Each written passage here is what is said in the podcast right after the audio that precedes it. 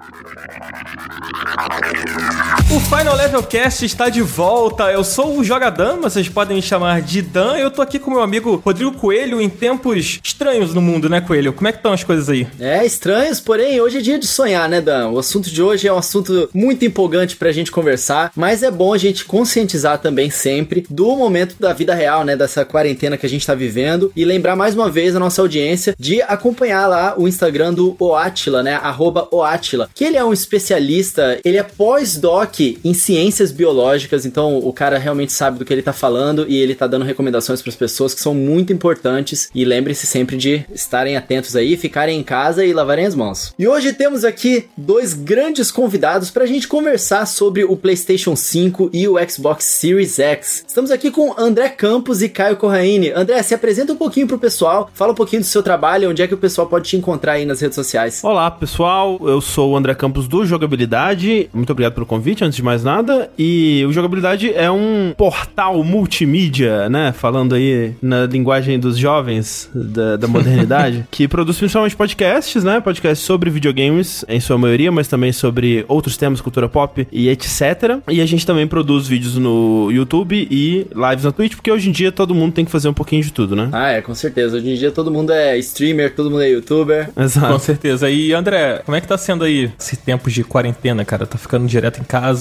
Tá podendo ficar direto em casa? É, felizmente a gente já meio que vivia em quarentena, né? Assim, no começo eu vi as pessoas falando, nossa, que difícil não poder sair de casa. E eu pensei, nossa, as pessoas realmente saem de casa, né? É, é uma coisa comum pra maioria. E aqui a gente já trabalhava num home office perpétuo aí. E o que tá mudando pra gente é que a gente não tá conseguindo mais fazer gravações presenciais, né? Que a gente tem um, um estúdiozinho aqui onde a gente junta todo mundo para gravar os podcasts. E agora a gente tá fazendo isso do jeito que a gente tá fazendo aqui agora, né? Pelo Discord e tal. Estamos também com o Caio Corraine, né? Se apresenta aí pra galera, fala um pouquinho mais de você. Acho que a gente tá sempre se falando por fora, mas é a primeira vez que você tá aqui no programa com a gente. Exatamente. Olá, personas. Eu sou o Caio Corraine. Eu vim de uma carreira de jornalismo de videogame por, nossa, sei lá, quase uma. Acho que quase não, acho que completou uma década. Trabalhei com videogame por muito tempo da minha vida, ainda é meu hobby favorito, ainda o que eu mais gosto de fazer. Inclusive, né, trabalhei em alguns portais, trabalhei em revistas, fiz parte do jogabilidade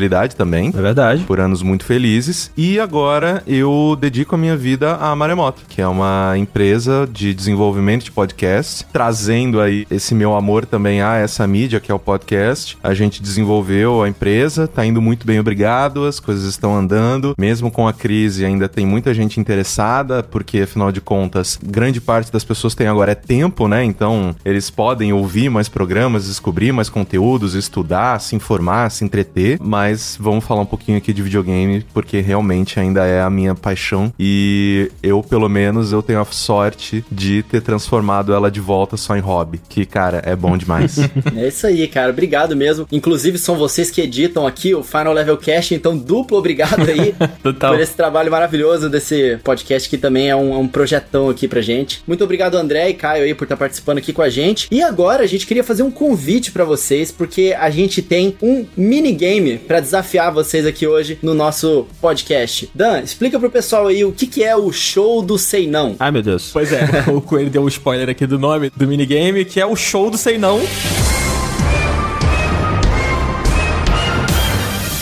Ele é um quiz com perguntas impossíveis, ou não tão impossíveis assim, dependendo do conhecimento de vocês. O Totoro ficou muito chateado quando participou aqui, porque foi um show de reviravolta. É muito competitivo. é, e foi um show de reviravoltas com ele, então ele ficou um pouco triste. E ele até sabia bastante, acho que para ele foi show do Sei Sim. Mas vamos ver se vocês vão ser show do Sei Sim ou show do Sei Não. Aí é o seguinte, algumas perguntas que a gente separou aqui para vocês. A gente vai direcionar as perguntas, né? Vai ser uma pergunta pro André, uma pergunta pro Caio e no fim a gente vê quem marcou mais pontos, beleza? A pergunta final vale um milhão de pontos também? Olha aí. Poderia. Olha os spoilers aí, não se sabe. Vamos descobrir daqui a pouco. Talvez você tenha acertado aí já.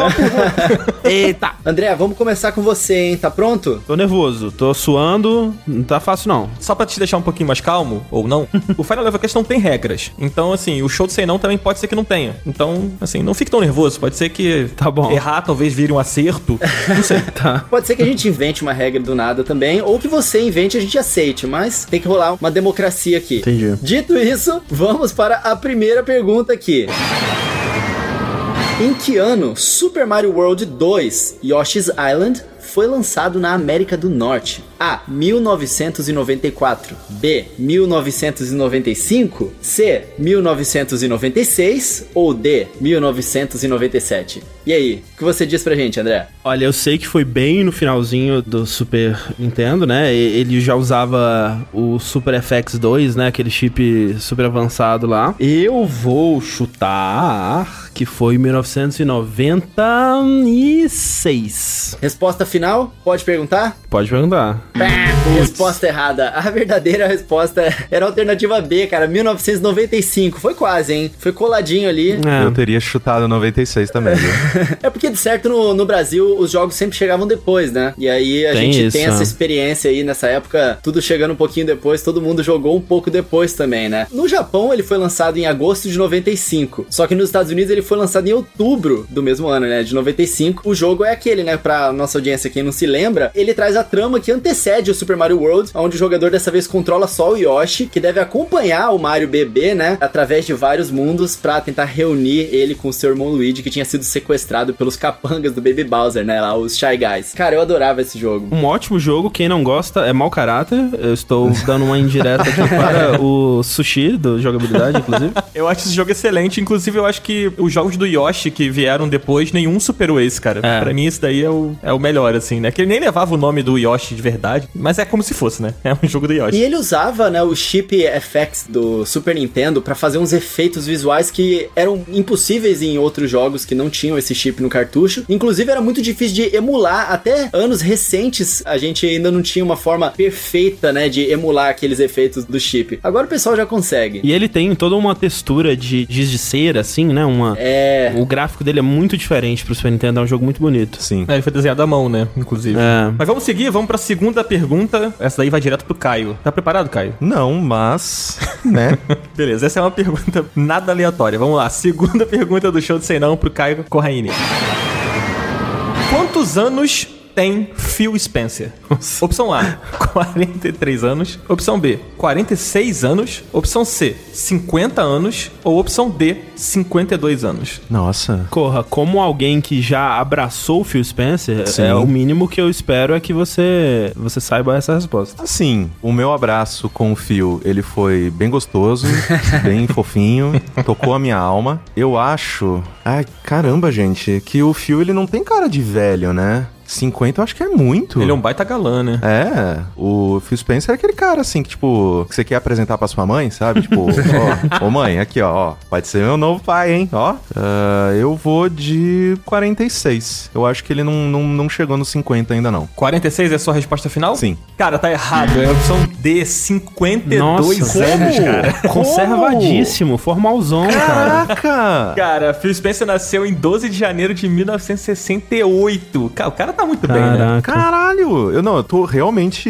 impressionado. Eu, eu já saí desse programa aprendendo alguma coisa. eu vou falar que se fosse pergunta pra mim, eu nunca ia chutar 52 anos também. Nem ferrando. O cara tá muito conservado, cara. Ele dorme no formal, certeza. Falando nisso, outro que tá total no formal é o, o Mark Cerny, né? Que tem, acho que cin- mais de 55, tem tipo uns 56, 57 anos. assim. Caralho, sério? Sério. Gente, como que essas pessoas conseguem trabalhar com videogame e ser saudáveis desse jeito? Ter essa cara bem tratada. Exato. É, é verdade. Muita gente eh, tem a impressão de que trabalhar com videogame é uma coisa, pô, nossa, que animação super legal. E claro que é bem legal, só que, cara, tem uma cultura muito forte de crunch, né? De ficar trabalhando horas e horas e horas infindáveis. O pessoal da indústria tá mais ligado nisso. É, é só você ver o diretor de The Witcher, né? Pegar fotos dele de entrevistas Nossa. ao longo do lançamento de cada jogo e ver como que ele foi deteriorando, né? É. Ao, ao longo dos O desenvolvimentos. coitado apodreceu, cara. Apodreceu. Eu assisti a apresentação a Portas Fechadas lá na E3 em 2013? Acho que foi 2013. E foi ele que tava apresentando. E ele tava meninão, assim, tipo, só faltava estar de regata e boné, tá ligado?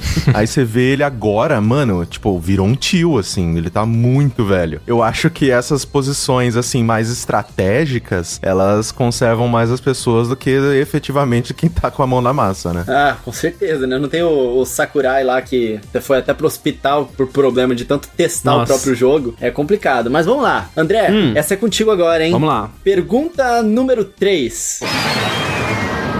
Quantas esmeraldas você pode pegar no game de Mega Drive Sonic the Hedgehog? Ai, meu Deus do céu.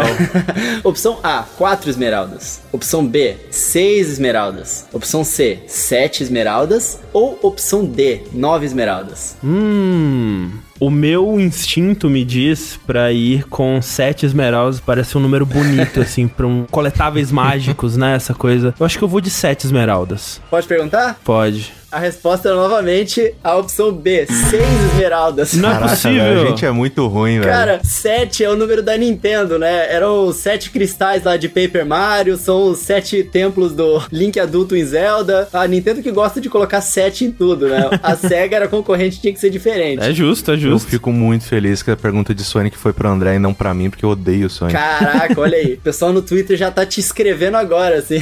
Se eu não me engano, tem um segredo, né, da sétima esmeralda, que é pra você poder fazer o Super Sonic. E aí eu acho que isso engana um pouco, assim, né? Que, tipo, na verdade são seis esmeraldas principais e tem uma situação lá pra você poder fazer a Ah, parada. então era claro que era isso que eu estava me referindo, é óbvio, né? Pô, eu, como um grande mestre do Lord Sonic dos segredos, eu, eu nunca deixaria de pegar a sétima esmeralda, obviamente. Esse era o seu momento de tentar mudar as regras aqui do Final Level Cast e advogar a seu favor aí, ó. É, é, exatamente. Como um grande conhecedor do universo de Sonic, eu sei dos segredos, né? Eu não vou falar que a resposta é, é padrão, a resposta que todo mundo acha que é a correta, né? Eu vou lá no- nas profundezas, eu desvendo os segredos. Tá certo, Eu, então. eu tenho a impressão de que o André tá falando a verdade, assim, cara. Eu Acho que ele me parece realmente um, um fã muito profundo de, de Sonic. Não, inclusive o cabelo dele tá espetado agora. A gente tá se vendo aqui na câmera, ele tá pintado de azul com o cabelinho espetado aqui enquanto ele grava com a gente. Exato. Em breve vai ficar loiro, aí vocês vão ver eu virando um Super Sonic aqui.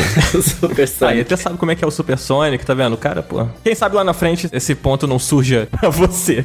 Mas vamos lá. Por enquanto tá 1x0, Caio. Não, é 0 a 0 0x0. Tá dormindo? A gente é maravilhoso. Vamos lá. Aqui é games. Quarta questão aí vai pro Caio Corraine, seguindo o show do Sei Não. Quantos Pokémon de fogo possui a primeira geração de Pokémon? Caraca. Opção A, 5 Pokémon. Opção B, 9 Pokémon. Opção C, 12 Pokémons. Ou opção D, 16 Pokémon de fogo. E aí? 5, 9, Ai, vocês estão querendo me fuder. 12 ou 16? Tá, peraí, vamos lá. Cada uma das evoluções conta como um Pokémon? Sim. Tipo Charmander, Charmeleon, Sim, Charizard, são três. Tá, primeira geração, né? Isso, os 151, né? Charmander, Charmeleon, Charizard, o Magmar, o Growlithe e o, e o outro cachorro, eles são de fogo? Ou eles são normais? Será? São do tipo cachorro ele. São do tipo cachorro. Vou contar os dois. Tem o Moltres. Tem. Oh meu Deus do céu, agora some os Pokémon da cabeça do Tião. Patamon. Patamon, é Patamon, exatamente. é. Tem o Agumon, bafo de pimenta. Agumon é fogo, Agumon é fogo. Ah, meu Deus do céu. Vamos lá, vamos lá, Caio. Tem tempo aí. Não tinha tempo, mas agora tem. 5, 9, 12 ou 16, Caio? Onde 12? 12 Pokémons? É, eu acho que 16 talvez seja muito, embora é 150, né? Vai 12, 12, 12. 12. Vai, Beleza, tá, então. blé. Cara, tá certo, são 12 Pokémons. É isso mesmo. Que trivela que eu Quando acertei. eu tirei aquele ponto ali, eu tava prevendo essa aí. É, pois é. Eu 100% chutaria 16, hein? Cara, os Pokémon são Charmander, Charmeleon, Charizard, Vulpix e Ninetales, Ah. Growly e Arcanine, Ponyta e Rapidash, Magma, Nossa. Flareon e Moltres. São os 12 Pokémon. Você tava esquecendo as Evolutions, cara. E a Ponyta, a Ponyta, puf, ela sumiu na minha cabeça. Eu nem contei a Você Ponyta. gostava de Pokémon? Vocês jogaram Pokémon? Primeira geração eu joguei. O André é um grande conhecedor de, de Pokémon, ele é adorado pela. É, né? Pela comunidade de jogadores comunidade. profissionais de Pokémon. é que eu, eu não gosto dos jogos recentes de Pokémon, assim, né? É, eu acho que eles já deviam há muito tempo ter se modernizado aí. Eu acho que eles estão se mantendo no seguro e me incomodo muito com o jogo de Pokémon. Mas eu, eu joguei, a primeira geração eu joguei na época. Entendi, entendi. Você é fã de Pokémon tipo é do Sonic, então. Isso. Inclusive peguei todas as sete esmeraldas no Pokémon também. Fica claro que são 7, né? Não são 6. exato, Já exato. temos aqui a, a fanbase de Sonic mandando os tweets e agora a fanbase de Pokémon também mandando os tweets irados quando sair aqui o podcast. É isso aí, mas tá 1x0 pro Caio. Vamos nessa? Pergunta número 5 aqui no nosso show do Sei Não. André. Em que ano se passa a história de Castlevania Bloodlines? Nossa senhora. A. 1875. B. 1917, C, 1969 ou D, 1997? Nossa senhora, Bloodlines é o de Mega Drive. Isso. Ele tem uma cara de se passar mais antigamente. Me parece ser o, o mais antigo possível, né? Porque os caras têm chicote e lança. Até 1800 parece ser muito moderno. Mas eu vou 1800 e eu vou nesse daí. No ar. 1875? Isso. Resposta final? Eu acho que é isso aí. A resposta correta era B, 1917. Maldito. Caraca, só caiu B pra você até agora. Você reparou isso? Maldição. Em 1914, a feiticeira Drouta Truzentes ressuscita acidentalmente a Elizabeth Bartley, né, uma condessa conhecida como a sobrinha do Drácula. E aí que ela decidiu trazer o Drácula de volta à vida, né? E aí pra isso ela assassina o príncipe herdeiro da Áustria, iniciando assim a Primeira Guerra Mundial, né? Por isso que depois é só que acontece tudo os eventos lá em 1917. Olha só que interessante. Ela parte pra uma jornada pela Europa, recolhendo as almas dos mortos para o seu plano de reviver o Drácula em 1917. Olha aí que beleza. Em pleno 1917, quem vai usar uma lança? É isso que eu me pergunto aqui. Assim, vamos dizer que é um bom plano. Onde que tem uma alma sobrando pra caralho? É. Acabou de rolar uma guerra. Faz sentido. Me parece muito verídico, né, que a Primeira Guerra aconteceu por causa disso. Exato, Bom, exato. vamos, vamos seguir então. O André não acertou mais uma. Tô muito triste pelo André, fã do Sonic. Desolado aqui, com as minhas sete esmeraldas.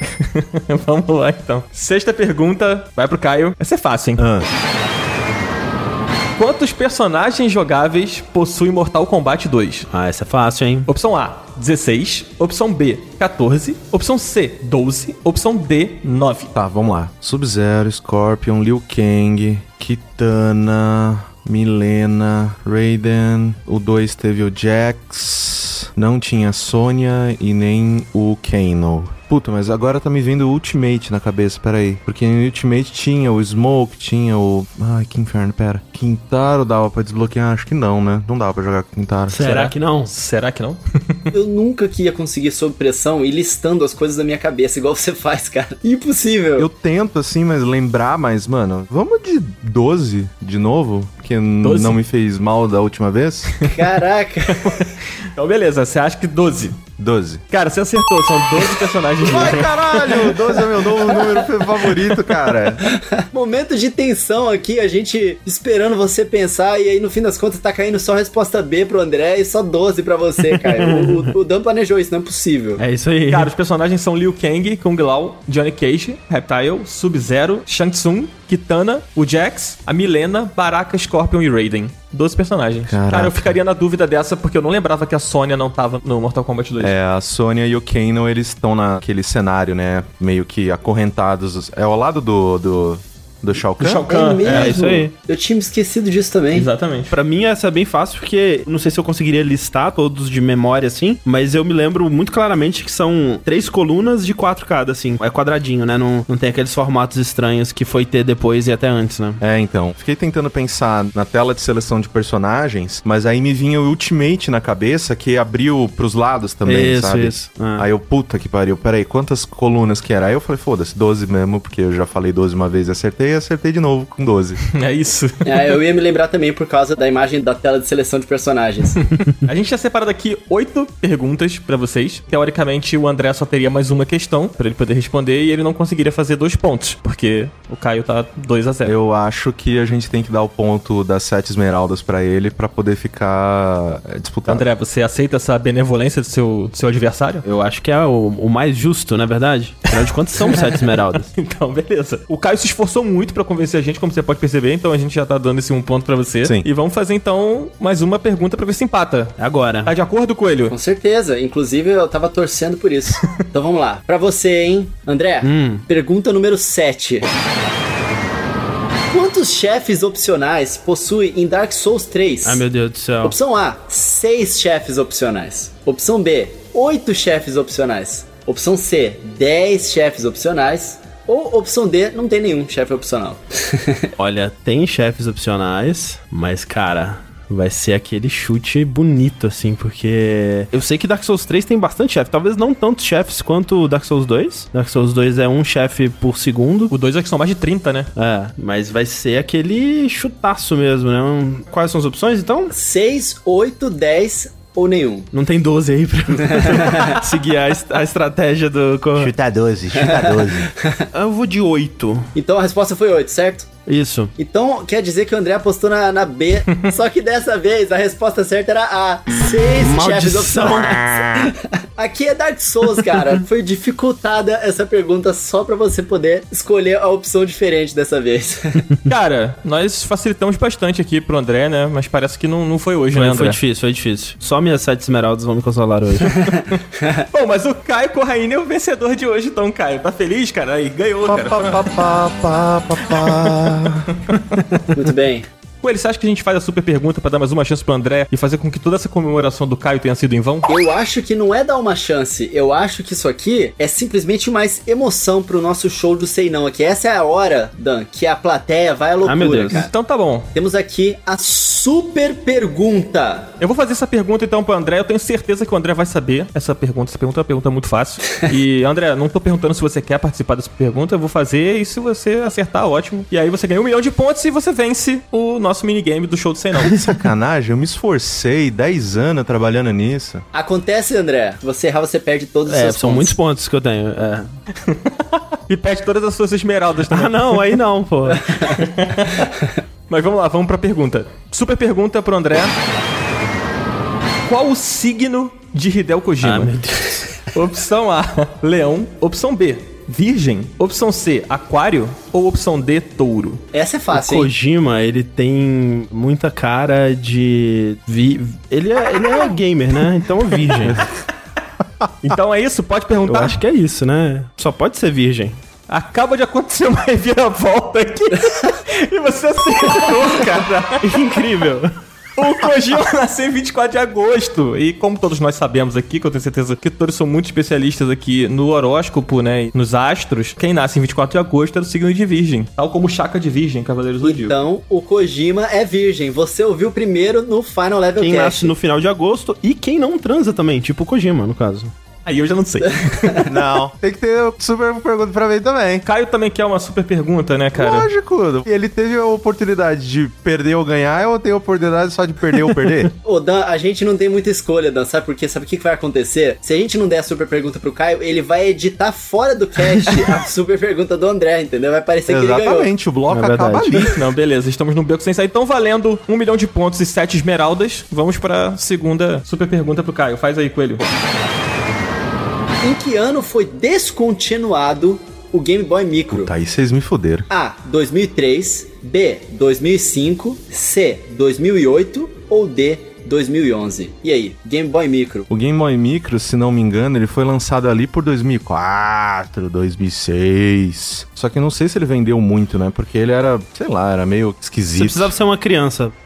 A curiosidade é que a tela do Game Boy Micro é a melhor tela de todos os Game Boy Advance. Ela é a que tem a melhor qualidade. É, tem uma densidade de pixel ali que é foda, né? É, e ela tinha iluminação também melhor, a coloração dos pixels era melhor do que o do GBA SP. Sim, eu já vi um Game Boy Micro do Gus, Guns Lazeta tem um Game Boy Micro, ele me mostrou um dia e é muito bonito, mas, né? Quais são as opções? 2003, 2005, 2008 ou 2011? Tá, 2003 e 2005 não são, porque ele foi lançado ali em 2004 e 2006. 2011, 2011 a gente já tinha o DS. Não faz sentido ele durar tanto, eles produzirem por tanto tempo o, o console. Mas cuidado que tá valendo um milhão de pontos, hein? E sete esmeraldas. 2008. Resposta final, 2008? 2008. Certa resposta, exato. o que acontece é que você chutou que o Game Boy Micro tinha sido lançado ali entre 2004 e 2006 e era exatamente isso, porque ele foi lançado em 2005, cara. Ah e lá. ele só durou pouquíssimo tempo aí no mercado e foi descontinuado em 2008. Realmente ele era um Game Boy assim, não era pra vendagem em massa mesmo. Ele era um Game Boy especial, digamos assim, né? É. Não era tão conveniente assim jogar nele, mas ele era super bonitinho. Era pros executivos japoneses lá colocar no bolso da frente, assim, da camiseta social e levar ele pra qualquer lugar. Bom, parabéns, Caio. Você foi o vencedor aí do, do show de Sei Não, frente do Totoro. Você já pode sacanear ele por você ter vencido e ele não. Chupa, Totoro. Calma aí, não vai ter a super, super pergunta agora? Dessa vez acabou. Sexo! Bilhão de pontos, né?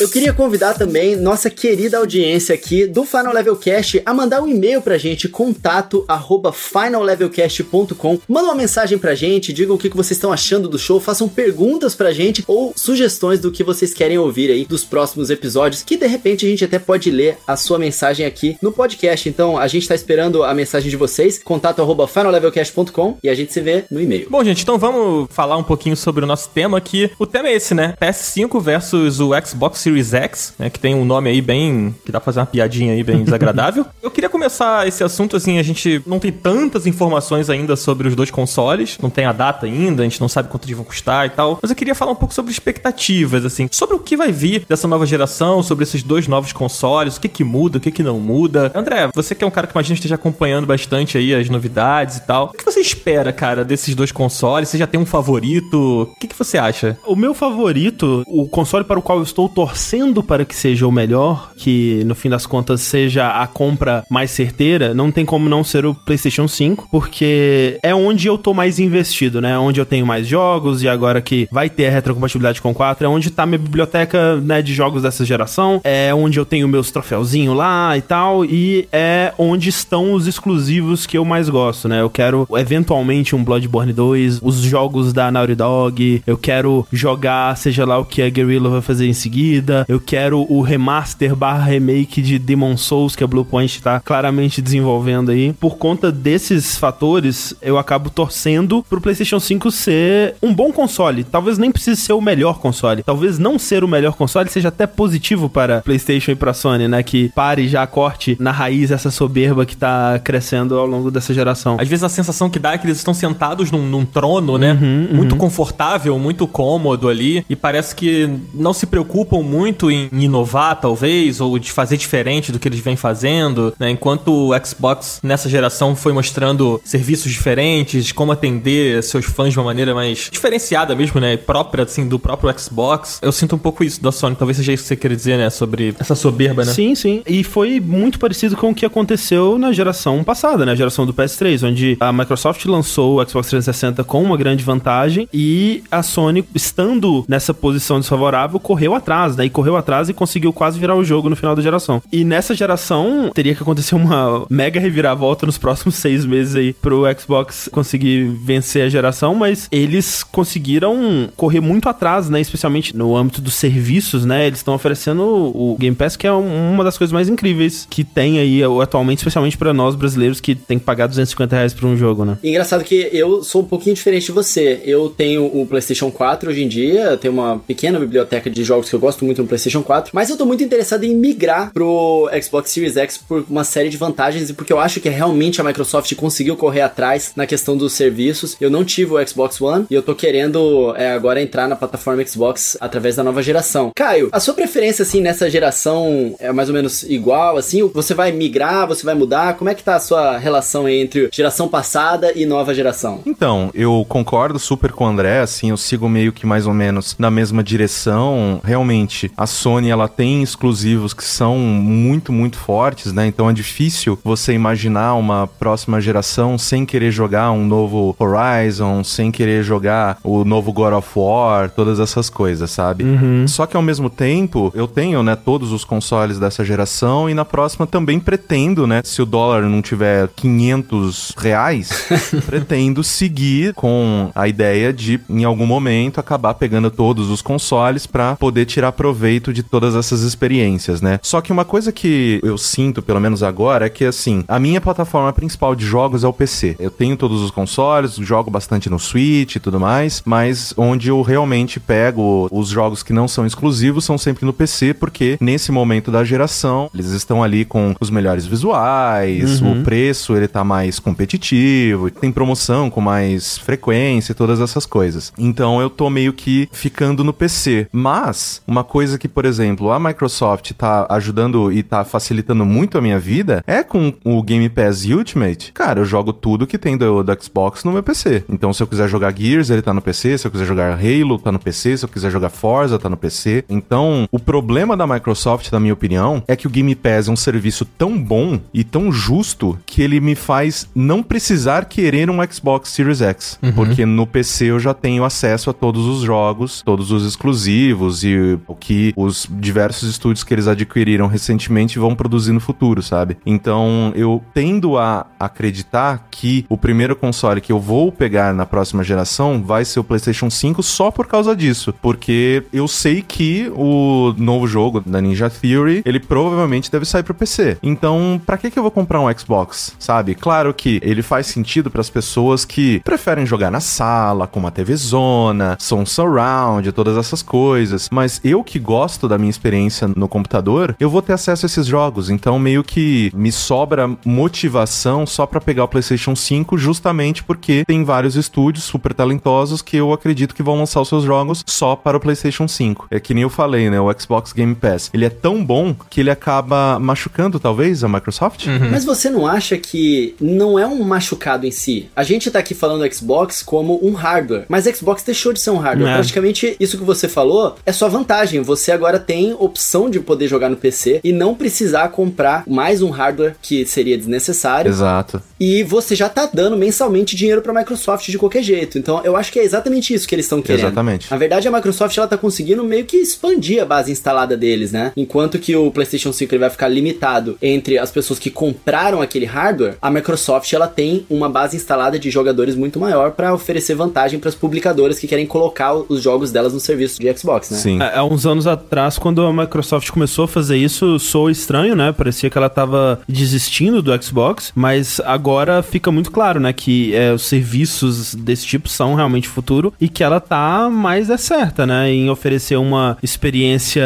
vamos dizer, premium, especialmente nessa próxima geração que os consoles vão lançar um pouco à frente, né? Do que se tem em média no mercado aí, né? Com tecnologias que ainda nem estão no mercado, mas que eles querem dar a opção, né? Que você consuma o conteúdo deles da forma que te for mais conveniente, desde que você continue pagando ali mensalmente o dinheirinho pra eles. E isso faz todo sentido do mundo, porque, claro que pra comprar um novo console talvez não faça muito sentido nesse momento. Ah, ok, eu vou fazer esse investimento numa caixa preta nova. Inclusive, eu acho o design do Xbox Series X maravilhoso. É lindo. É, então, o, ao invés de fazer esse investimento numa nova caixa preta, eu posso aproveitar o conteúdo no meu computador, que é uma coisa que eu já tenho, yada yada. Só que uma coisa que é bem diferente, por exemplo, eu não sou o público-alvo de Gears, eu não sou o público-alvo de Halo, e provavelmente eu não sei se eu gastaria num lançamento 250 reais num Forza, sabe? Eu adoro jogo de corrida, gosto e tudo mais, só que eu tendo a ficar mais nos jogos de ação, com história, yada yada. Então, são jogos que provavelmente eu não compraria, ou seja, a Microsoft não ganharia esse dinheiro de mim, só que ela está ganhando esse dinheiro de mim todos os meses com a assinatura do Game Pass. Isso garante que todo lançamento da Microsoft, as pessoas falam sobre, sabe? Uma parcela muito maior de pessoas tem a oportunidade de colocar as mãos nesse jogo, sabe? Então, ao invés de, sei lá, ah, não, um lançamento de sucesso tem 5 milhões de vendas. Cara, tem mais do que 5 milhões de assinantes de Game Pass. Então, todo lançamento do Xbox, ele é um sucesso, porque a possibilidade das pessoas jogarem é muito grande. Eu só não sei exatamente como é que funciona para os estúdios, principalmente os que não são da Microsoft e que colocam os seus jogos diretamente no Game Pass. Como que essa galera recebe, né? É, é por porcentagem, é quantas pessoas jogaram, quantas pessoas baixaram, ou eles recebem uma grana antes. Eu só fico preocupado, obviamente, para essas pessoas, para que faça sentido financeiramente para eles, mas pros first party, cara, eles têm certeza, tipo, até a porcaria do Crackdown 3, teve um monte de gente que baixou e jogou, sabe? Sim. É. Seria impossível se não existisse o Game Pass. O jogo ia simplesmente morrer, definhar, sem muitas pessoas colocarem a mão nele, sabe? É, eu fico pensando que, assim, aquilo que o André falou no início, né, sobre panorama dessa geração agora, que foi o Xbox um pouco pra trás, trabalhando em serviços, assim, a Microsoft passou por uma geração de transição, né, em que eles começaram a trabalhar novos serviços e pensar fora da caixa, né, e tudo isso que o Caio tá falando sobre o Game Pass, sobre a possibilidade de você jogar os jogos dentro de um serviço que você paga como se fosse um Netflix, né, que você paga mensal ali e tem acesso a todos Sim. esses jogos. Isso me faz pensar a questão do preço, né, que você tava falando sobre o computador, né, por exemplo. Eu penso assim, hoje eu não tenho um PC gamer, assim, pra poder jogar. Se eu fosse montar um Sim, PC... se você fosse montar, nossa, ia ser muito mais caro que um Sim. Series X, provavelmente. Exatamente, muito mais caro, né? Então, assim, pra mim, nessa virada de geração, talvez seria mais interessante eu investir de repente no Xbox e se quer cogitar montar montar um PC, sabe? E isso também leva a gente a pensar sobre o preço, que a gente não sabe ainda, né? A gente não sabe quanto Não. vai vir o PS5, né? Quanto vai vir o, novo Xbox. Não tem como a gente bater isso aqui, mas tava até falando com o Coelho hoje mais cedo que o PS4 Pro tá 400 dólares, não é isso? Isso, 400 dólares, cara. E por isso que eu acho que a próxima geração de videogames vai vir com um preço bem avançado, né? A não ser que eles de repente cortem o preço do PlayStation 4 Pro, eu não espero que o PlayStation 5 venha a menos de 500 dólares. E sinceramente, por causa de toda essa questão que você disse sobre o Game Pass sobre o preço do Xbox One X, é, desculpa, do Xbox Series X, é tão complicado, né? Essa nomenclatura da, da Microsoft. É o Wii U tudo de novo. É, É o Wii U tudo de novo. Exatamente, é o Wii U tudo de novo. Eu acho que assim, pelo menos nesse caso, a gente entende que as gerações ali da Microsoft, elas estão meio que entrelaçadas agora, apesar de ser um hardware novo com uma geração nova. No Wii U era um caso mais até complicado, né? Porque era realmente uma geração não conectada com a anterior. Ah, sim. Mas eu tô achando que por causa disso, talvez o Xbox Series X acabe sendo até mais caro do que o PlayStation 5. Sim. De repente 550 dólares, porque a Sony ela também subsidia o seu hardware. Isso é conhecido da Sony, eles fazem isso há bastante tempo. Todo mundo faz isso, mas a Sony ela é bem agressiva nesse sentido, né? E como a Microsoft ela tem outras opções de hardware e o Xbox Series X ele realmente vai ser um videogame para quem quiser realmente aquelas opções mais potentes, eu acho que eles vão acabar colocando um preço um pouco mais caro. Será que vai ser o caso? Porque, assim, se tem uma geração onde eles podem apostar em outras fontes de renda, especialmente a Microsoft, é essa, né? A próxima, no caso. Porque eles estão botando muita fé aí no Game Pass e talvez uma versão onde você garante ali um tempo de assinatura do Game Pass e você recebe um desconto no console por conta disso, não sei, alguma coisa assim. Ou ele já venha descontado, supondo que a maioria dos jogadores vão continuar dando esse dinheiro extra através do Game Pass ao longo do tempo, né? Alguma coisa assim, não sei.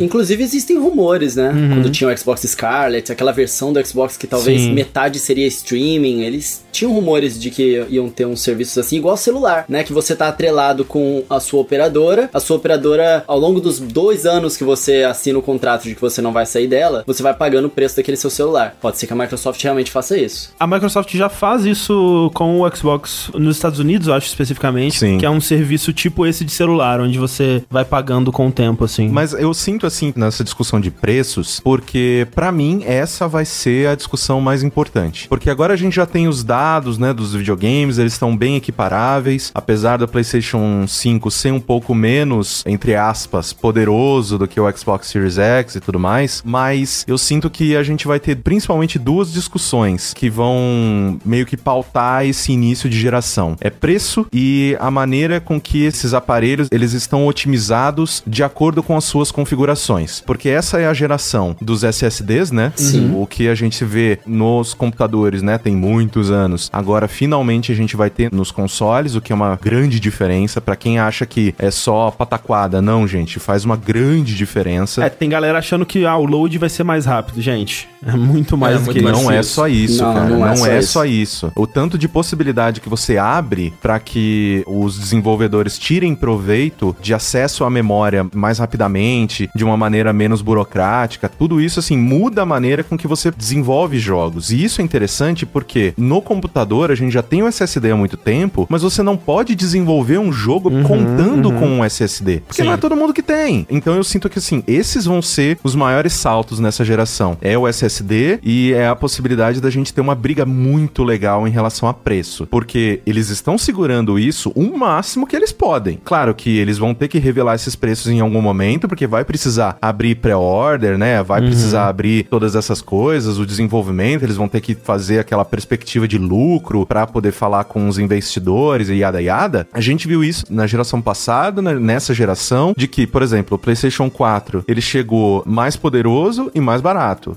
E na geração passada, o PlayStation 3, ele chegou mais poderoso, mais complexo por causa daquela bosta daquele chip Cell, tipo caro pra caralho o PlayStation 3 e foi um desastre. Sim. Então, preço no início é muito importante, gente. Preço e jogo, né? É, por isso que eu fico tão animado com nova geração. As pessoas ficam falando, ah, mas pra quê? Não sei o que tem. O que os consoles vão oferecer já tem no PC há muito tempo, yada yada. Não, gente, calma, não é isso. A mudança de geração, a gente vê uns saltos tecnológicos e uma forçação de barra, né, que você tem que pular por Pra cima. avançar mesmo a tecnologia e Exatamente. pra possibilitar com que os desenvolvedores possam mesmo explorar esse novo poder, né? A competição, ela gera isso, né? Ela gera essa evolução tecnológica. Exatamente. É por isso que eu sinto que que nem o André falou lá no começo, eu prefiro que, assim, que ambos os consoles sejam um sucesso estrondoso. Que as pessoas comprem pra caralho, seja muito bom e tudo mais. Porque isso garante que essas duas empresas continuem sadias e continuem empurrando uma a outra. Senão a gente volta para aquela dominância absurda da Sony e deu no que deu no PlayStation 3, sabe? Uhum. Pois é. Assim, eu acho importante a gente ressaltar só uma coisa é em relação ao SSD, pelo menos do PlayStation 5, a tecnologia que eles estão utilizando é customizada pro PlayStation 5 e a velocidade da banda é uma coisa que a gente não vê Sim. nos SSDs que vendem comumente assim para PC mesmo. Vai ser um troço estrondoso mesmo. Isso vai fazer uma diferença muito absurda e só pra nossa audiência que não entende muito o impacto que isso causa no jogo, eu vou ilustrar aqui. Sabe aquela coisa que quando a gente tá no mundo aberto, né, e a gente começa a ver aqueles itens aparecendo, né, a gente consegue ver a árvore aparecendo no horizonte, esse tipo de coisa? Isso é porque o videogame ele tá tentando acessar a memória, ele não pode colocar todos aqueles elementos na memória ao mesmo tempo, e o processador também não consegue renderizar tudo aquilo, então aos poucos ele vai aparecendo. Com o SSD dando acesso à memória muito mais rápido, não tem essa necessidade, né? Ele pode ter um ambiente muito maior, podem ter ao mesmo tempo um mundo muito maior com um draw distance, né? Que você consegue ter Sim. aquela perspectiva de mundo muito grande, né? E também, claro, essa coisa do hardware que eles aumentaram o teraflop dos processadores e tal, você consegue fazer uma inteligência artificial muito melhor, você consegue simular, por exemplo, efeitos de natureza, né? É bem legal, né? Realmente, quando tem uma, uma geração nova que empurra isso pra frente. É. E todas as discussões em relação a ray tracing, Sim, que sim. as pessoas, né, elas batem muito na tecla do ray tracing, principalmente pra iluminação, pra é, desenvolvimento de cenário. Só que na verdade, tipo, cara, o ray tracing ele pode ser utilizado de diversas maneiras, porque você trabalhar o espaço do jogo de uma maneira muito mais inteligente. Então, ray tracing pra som, pra mim é o que mais me anima, sabe? Porque tava falando com um amigo meu, Dogão, perguntei pra ele, eu falei, cara, tipo, sobrou uma graninha, ainda bem que eu não gastei, né? Porque aí veio o corona.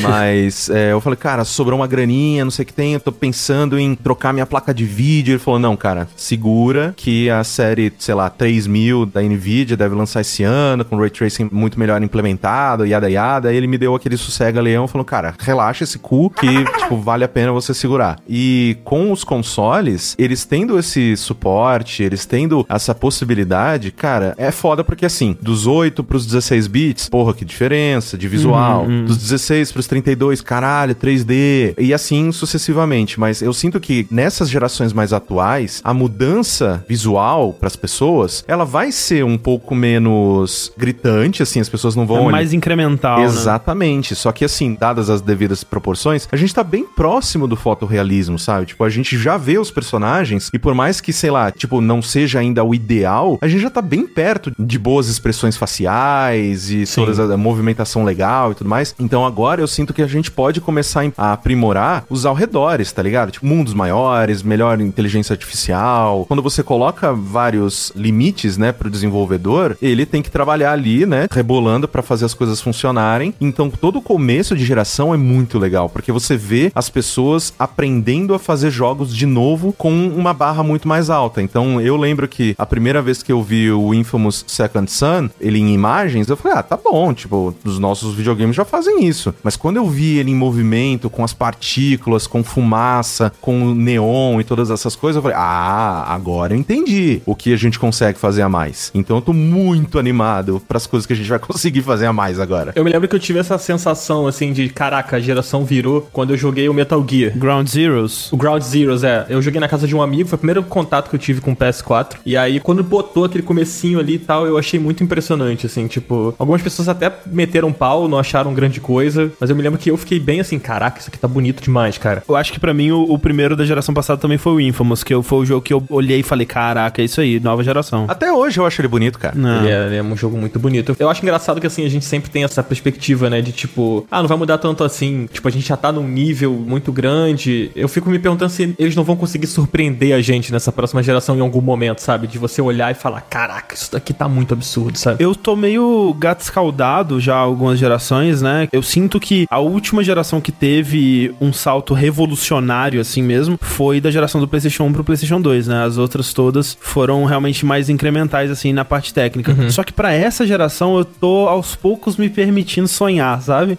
Enquanto que no salto de geração do PlayStation 3 pro 4, o que a gente viu nos jogos que lançaram no começo pra demonstrar o que que era possível agora e que não era possível antes, era isso, né? Era uma iluminação mais bonita, era mais efeitos de partícula e texturas mais bonitas e tal. Mas para essa próxima geração, eu sinto que a gente vai ter um salto muito grande que vai ser proporcionado por conta do SSD, principalmente, né? Total. E do Ray Tracing. É, Ray Tracing, como o Corra disse, é melhor não esperar jogos com Ray Tracing completo e tal, porque acho que isso vai ser um sonho por um tempo ainda. Mas acho que principalmente o que o SSD vai proporcionar, porque é algo tangível, algo que você realmente consegue imaginar os usos disso pra jogabilidade, né? Pra uns jogos melhores, jogos diferentes, jogos que realmente são impossíveis de serem feitos hoje em dia, até no PC, né? Porque como o Corra disse, no PC você não pode contar que a pessoa tenha. Então eu fico até, e aí talvez seja o meu sonismo aqui, mídia sonista, falando, eu fico mais empolgado até pelo PlayStation 5 por dois aspectos. Primeiro que o SSD dele é o mais rápido e eu acho que nessa geração eu tô botando mais fé no SSD do que em teraflops. O segundo é que PlayStation 5 ainda vai ser exclusivo. Então eles vão ter a certeza de que todos os jogos exclusivos que eles fizerem vão poder estar rodando com SSD, o que não é o caso do Xbox Series X, que eu imagino que eles ainda vão manter, né, o próximo Hellblade, o próximo Gears e tal, Sim. ainda vão lançar pra PC. Então eles vão ter que capar um pouco isso, eles vão ter que se basear no denominador menor aí, né, Pra fazer esses jogos. Então isso me anima muito. Você tocou num ponto que eu acho muito importante, a questão da exclusividade, né? Tipo, a gente tá vendo agora, nesse fim de geração, alguns jogos da Sony perdendo as suas exclusividades, né? A gente viu o Horizon, que vai sair pra PC, né? O Heavy Rain também saiu pra PC. É, o Journey. É, o Journey também. Agora o Nier Automata, né? Também vai sair no Game Pass. Tem alguns jogos que lançaram só pra PlayStation, mas que não necessariamente eram exclusivos. Era mais o interesse da desenvolvedora, né? Geralmente desenvolvedores japoneses, eles tendem a focar mais no console da Sony do que da Microsoft. E o Horizon é uma exceção, né? Ele é diferente até dos jogos da Quantic Dream ou da Dead Game Company, como o Journey, porque ele é o primeiro jogo que tá perdendo a exclusividade sendo publicado e desenvolvido pela Sony, de uma desenvolvedora da Sony, né? É o estúdio interno deles, né? É, estúdio É, Inverno. first party, né? é realmente tipo a Nintendo lançar a Zelda Um pra. Zeldinha isso. pro PC, hein? Hum. Mas será que isso pode significar novos ares, assim, sabe? Novos ventos vindo pra essa nova geração? Tipo, o André começou o papo falando sobre os exclusivos do PS5, né? Primeiro que eu não sei se a Sony vai ceder a- ao serviço do Game Pass, isso eu fico me perguntando se vai ter uma coisa parecida, né? Porque tem o PS Now, mas ao mesmo tempo não tem, né? Não é, meio que não tem, é. É, é um negócio que tá ali, mas ninguém sabe direito. Não sei se eles vão ceder a isso, se eles vão se transformar e, e passar a abraçar esse tipo de filosofia, talvez, vamos chamar assim. E a questão dos exclusivos, que eu fico me perguntando, tipo, cara, e se chegar um ponto dos exclusivos da Sony não serem mais exclusivos, sabe? Por exemplo, Death Stranding foi um jogo que saiu pra PlayStation, né, com uma exclusividade temporária e perdeu a exclusividade rápido, né? Eu sinto que a Sony, ela tende a se movimentar quando a água bate na bunda dela.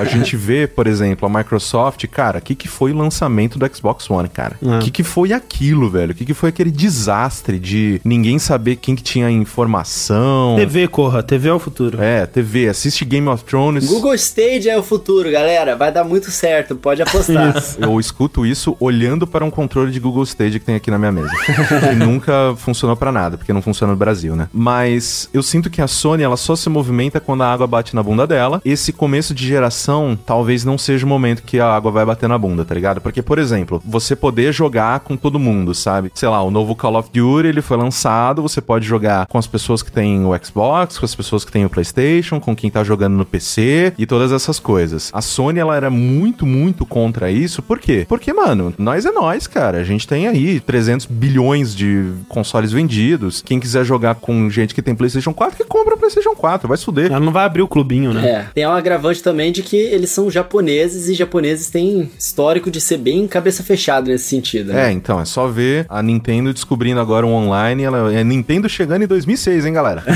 eu amo o meu Switch, eu inclusive acho que é meu console favorito, mas, porra, Friend Code em 2020 vai se fuder. É, realmente, cara. Isso é terrível. Mas, uma coisa que é interessante é que, assim, eu sinto que a Sony, ela só se movimenta de verdade se a próxima geração for, assim, um desastre pra caralho pra ela, assim. De Game Pass chegar chutando boca mesmo e o Xbox vender bem pra caramba, só se ela correr muito risco mesmo, sabe? Eu não vejo a Sony lançando, por exemplo, sei lá, um Uncharted, um God of War pra PC, sabe? Porque só se for nesse mesmo esquema do Horizon, sabe? Que tipo assim, ele vai ser lançado quatro anos, três anos depois do, do lançamento original, que o que tinha pra vender já foi vendido. E aí, ok, a gente abre ali, é mais uma fonte de renda que a gente tem. Que é o que parece que tá acontecendo agora, na verdade, né? Exatamente, eu sinto que essa pode ser uma boa estratégia, o que muito me deixa feliz, porque eu adoraria que esses jogos, que são excelentes, chegassem à mão de, de mais pessoas. Exato. Sim, mas é engraçado, cara. Eu não sei se eu consigo ver um God of War rodando em PC, sabe? A gente não viu o Sonic rodando num, num console da Nintendo também, sabe? É É, isso verdade. é verdade. Pode ser total que ele esteja escondendo o jogo, mas o Herman Host, né, era o, o CEO da Guerrilla e agora é o chefão lá do Worldwide Studios. No post que ele revelou que o Horizon sairia pra PC, ele disse que isso não vai se tornar uma norma, né, que não é pra gente esperar que os jogos exclusivos do PlayStation saiam pra PC como via de regra. Pode ser que ele esteja escondendo o jogo, pode ser realmente que o Horizon seja uma exceção, porque a décima engine lá já tava meio que otimizada pra PC, muito por conta do trabalho que o pessoal da Kojima Productions fez e tal. Não dá pra saber, mas eu acharia legal, assim, essa ideia de, ok, lançou como exclusivo, dali a algum tempo, solta pro PC, solta pras outras plataformas aí. Quem sabe um jogo publicado pela Sony saindo pro Xbox. Seria bonito, Seria é. bonito isso, cara. Seria um futuro bonito. E isso já acontece, por exemplo, sei lá, com Minecraft, sabe? Minecraft tem todos os consoles, é da Microsoft. Sim. Só que eu vejo, por exemplo, a Sony se movimentando e fazendo isso, porque assim, tipo, se você, sei lá, lança um Horizon, ele foi, lançou, vendeu seus milhões ali no PlayStation 4 e agora quando sair no PC, cara, eu não duvido que venda mais um meio milhão, um milhão, porque é um jogo muito bom. As pessoas que não tiveram essa experiência, elas vão ter essa possibilidade agora. Então, pode ser muito, tipo, uma nova fonte de renda posterior, sabe?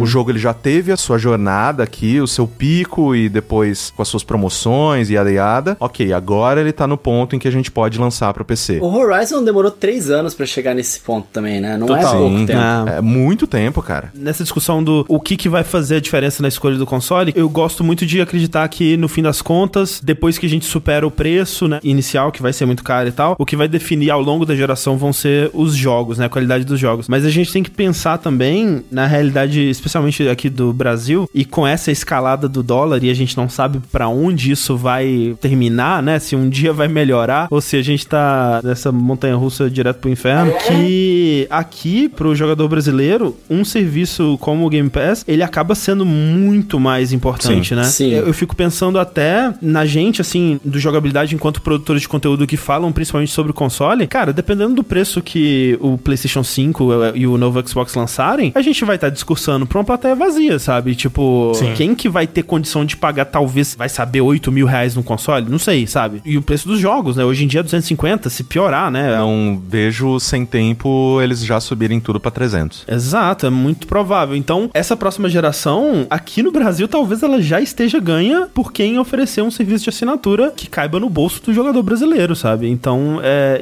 isso é muito, muito importante também. Sim. É a questão da regionalidade, né? E tudo É, mais. e videogame sempre foi um produto de nicho, querendo ou não, é um investimento grande que todo mundo que consome, que se dedica ao hobby, tem que fazer e todas essas coisas. Principalmente quando a gente coloca, né, num país extremamente desigual, em que o salário mínimo é mil reais e atualmente um PlayStation 4 você não encontra por menos de, sei lá, 1.600, 1.700. Então, tipo, porra, dois meses inteiros do salário de uma pessoa, sabe?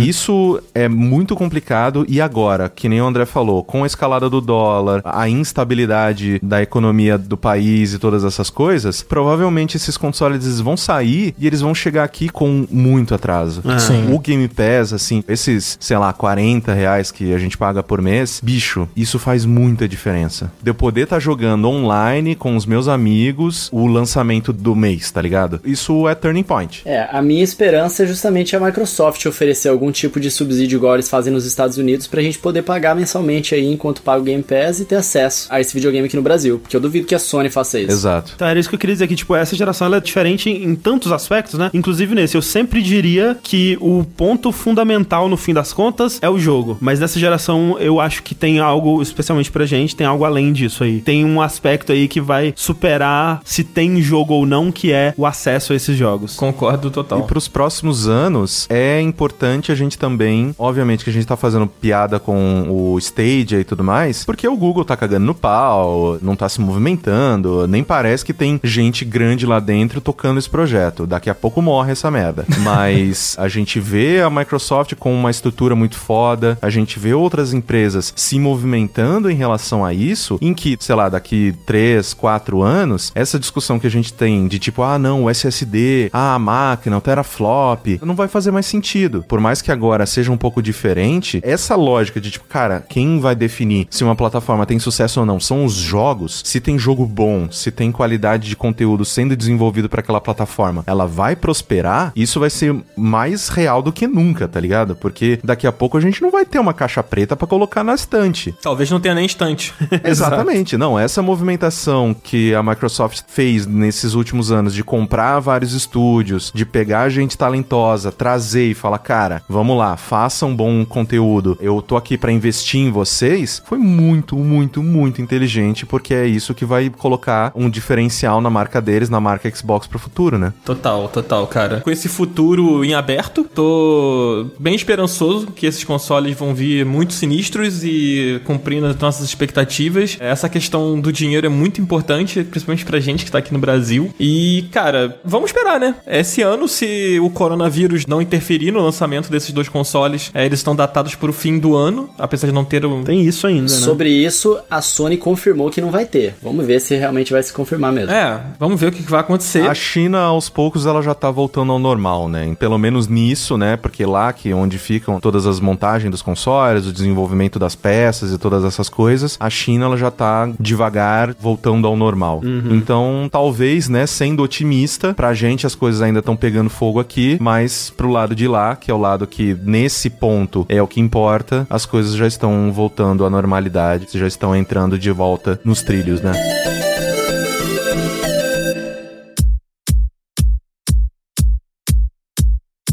Cara, queria agradecer mais uma vez a presença de vocês. Queria muito que esse papo durasse mais umas três horas, porque a gente pode falar muita coisa. Eu também. Muita coisa pode acontecer, e esse é o tipo de assunto que, cara, a gente poderia falar muito aqui. Muito obrigado a presença do André, cara. Muito obrigado a presença do Caio. Foi um papo muito maneiro. Eu espero que vocês tenham gostado de participar. Sempre. E as portas estão abertas pra vocês voltarem, gente. Sempre que a gente tiver um assunto novo aí pra falar, e não vai faltar assunto, porque né, nesse mundo dos joguinhos, o que não falta é assunto pra gente falar. Pois é, tamo aí, só convidar. Sempre um prazer e estamos sempre à disposição para falar do nosso maior vício. Show. Então, beleza, a gente se encontra aí numa edição futura do Final Level Cast. E pra nossa querida audiência, não se esqueçam de seguir os nossos convidados aí nas redes sociais. É, vocês podem só repetir a arroba de vocês aí no Instagram e no Twitter pro pessoal achar vocês? Eu não sei o que que é isso que você falou em Instagram, eu não, eu não entendo muito bem dessas, dessas novidades e modernidades, mas no Twitter você pode me achar, eu sou o Magin, M-A-A-J-I-N, de navio, arroba. É isso aí. Eu não sei, gente, eu sou velho. Ou no Instagram vocês seguem arroba É jogabilidade. isso, é Tá verdade. certo, tá O certo. André não tem, mas o site tem. Isso. E você, Caio? Eu em todas as redes sociais, eu sou arroba Caio Corraine, com I no final, as pessoas tendem a colocar E, é I, fazendo a coxinha com a mão. Vamos ver se pelo menos discutindo sobre videogame a gente consegue dispersar e a nossa cabeça não ficar tão pesada quanto ela tá agora. né? Exatamente, e coronavírus é demais. Mas é isso aí, pessoal. E vocês também podem seguir a gente no YouTube lá no Final Level ou o arroba Final Level, tanto no Instagram quanto no Twitter. E também eu e o Dan, vocês podem encontrar ali arroba Jogadan, né, lá no Twitter e no Instagram. E também no YouTube o Jogadan. É Joga Underline Dan, é importante falar. Joga Underline Dan, exatamente, exatamente. Senão você vai parar num cara que é um argentino que tem seis tweets publicados e ele não posta há oito anos, assim. Mas tá lá esse cara. esse inferno, né? É, é. E o meu vocês podem me encontrar lá no YouTube, no Coelho no Japão, e também nas redes sociais, arroba Rodrigo Coelho C. A gente vai ficando por aqui, mais uma vez, muito obrigado aos nossos convidados, muito obrigado, Dan, e até o próximo episódio do Final Level Cast na quarta-feira que vem. Valeu!